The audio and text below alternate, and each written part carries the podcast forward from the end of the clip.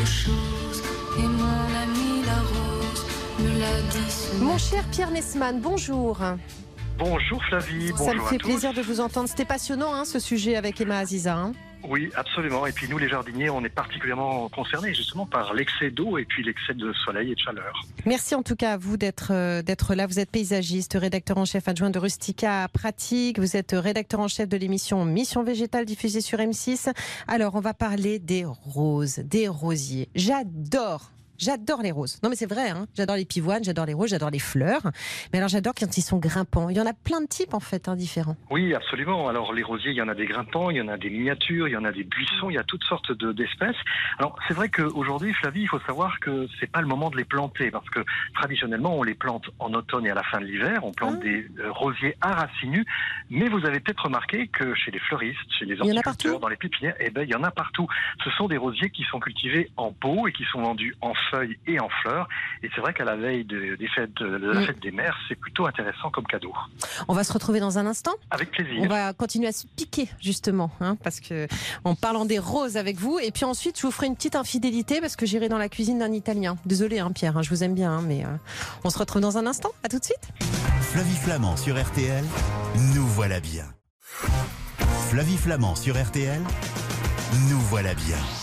Nous voilà bien, c'est jusqu'à 10h. Soyez les bienvenus si vous venez de vous réveiller et de nous retrouver. Euh, on a parlé de choses passionnantes avec Emma Aziza il y a un instant. On parlait du réchauffement climatique et euh, des logements français qui seront bientôt submergés par la mer. Si vous nous prenez en cours de route, je vous invite à retrouver l'émission euh, un petit peu plus tard en podcast sur rtl.fr. On va manger des pâtes dans un instant. Moi, j'ai l'impression d'avoir fait une émission sur mesure parce que j'adore la cuisine italienne et les Italiens, mais j'aime aussi les hommes qui m'apportent des fleurs. Et c'est vous, mon cher Pierre, qui nous parlez Et- des roses. Effectivement, je suis ravi.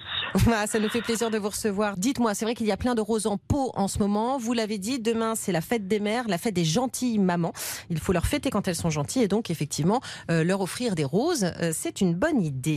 Euh, mais combien de temps ça va durer la floraison? Alors moi, je conseille de choisir des rosiers dits remontants, c'est-à-dire dont la floraison va remonter dans la saison. Ils vont fleurir euh, à la fin du printemps, mais aussi en été et souvent même en automne. Et ça, c'est les rosiers les plus intéressants. Ah, remontant, c'est remonté dans le calendrier, c'est pas grimpant. Exactement. Non, ça ne veut pas dire qu'il grimpe, ça Bon. veut dire qu'il remonte dans la saison. Que la floraison remonte dans la saison, effectivement. Et lui, je peux le, je peux l'avoir en pot? Alors oui, oui, il y en a plein qui sont en, en pot. Moi, je conseille euh, Pierre de Ronsard. Pierre de Ronsard, c'est vraiment une variété qui est très Ah. intéressante, aussi bien au jardin que sur euh, un balcon, dans un grand pot. Alors l'inconvénient, c'est qu'il ne- il n'est pas parfumé. Alors si vous préférez un rosier parfumé euh, grimpant, il y a Sourire d'orchidée.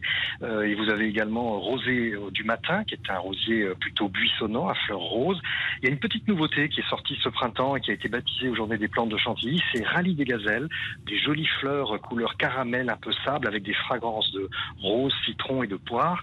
Et puis moi j'ai un petit coup de cœur pour Guylaine de Féligonde, qui est un rosier grimpant. Et oui, alors coup de cœur pour le nom, Guylaine de Féligonde, mais aussi pour les fleurs, des petites fleurs qui sont d'abord jaune abricot et qui deviennent ivoire à maturité. Elles poussent en bouquet et elles ont un parfum absolument extraordinaire. En fait, il y a plein de roses différentes, plein de styles différents. Moi, j'adore les roses de jardin. Vous savez, ces roses très odorantes qui poussent un peu, on a l'impression qu'elles qu'elles vivent leur vie. Oui, c'est des roses de nos grands-mères. Vous savez, Oui, c'est ces- ça. Des, des roses à, à fleurs de pivoine. Vous évoquiez tout Oui. à l'heure les pivoines. C'est vrai qu'il y a des roses, quand on les regarde, eh bien, c'est à s'y méprendre une, une fleur de pivoine. Ce sont des roses anciennes avec des, énormément de pétales, très doubles, très Mmh. denses, et effectivement, qui ont des parfums de roses absolument exquis. Mais est-ce qu'il y a des rosiers qui déçoivent, qui sentent pas Non. bon, qui sont moches? Un, ro- un rosier, par définition, c'est le- la rose, c'est la plus belle des fleurs du jardin, c'est la reine des jardins. Donc, elle ne déçoit pas. Elles ont des avantages et des inconvénients.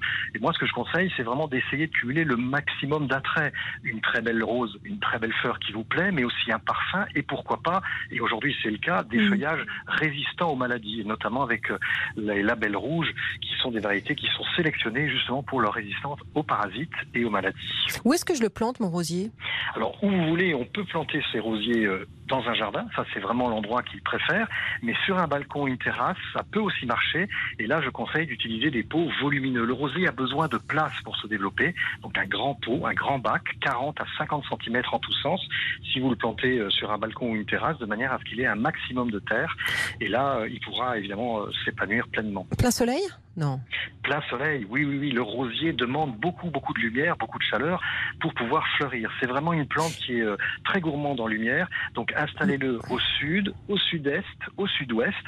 Et vous verrez très vite que s'il est à l'ombre ou s'il est un peu abrité par des arbustes, il va orienter ses rameaux vers la lumière et il va se déséquilibrer un petit peu. Donc vraiment pleine lumière. Mais on doit beaucoup l'arroser ou pas? Parce que, pardon, je vais vous parler de ma vie, mais moi j'ai un balcon qui est plein soleil, mais vraiment plein soleil. À chaque fois que j'ai essayé de mettre des rosiers, ils ont cramé.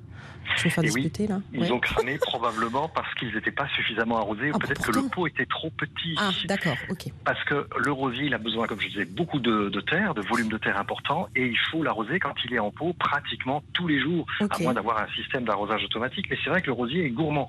Et dès qu'il a un coup de soif, les feuilles retombent, elles jaunissent, il s'arrête de pousser, les fleurs euh, ne se développent pas, et donc c'est plutôt euh, la déception. En revanche, on est bien d'accord qu'on ne les arrose euh, que le soir ou le matin avant que le soleil ne tape véritablement. Oui, exactement. Et on n'arrose pas le feuillage, on arrose directement le, sol, le pot, et on s'assure que euh, une fois que l'arrosage est fait, l'eau soit bien infiltrée dans le substrat, quitte à réarroser tout de suite après pour que vraiment la totalité du pot soit complètement euh, immergée et égorgée. Bon, allez, le langage des fleurs, ce sera ma dernière question. C'est la fête des mères demain. On offre quelle couleur? Alors, le blanc, ça va signifier prends soin de toi, ma ah. petite maman. Voilà.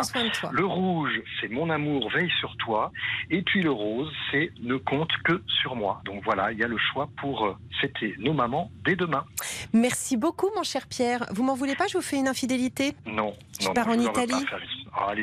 Ah, vous n'êtes même pas jaloux. Vous pourriez être jaloux quand même. Vous charriez, quoi. Ils sont, ils sont fous je viendrai, je viendrai vous rejoindre. Vous attendez, je vais voir si on vous invite. Dans un instant, on va rejoindre Simone Zanoni, chef étoilé au Georges V, et il va nous parler de la pasta.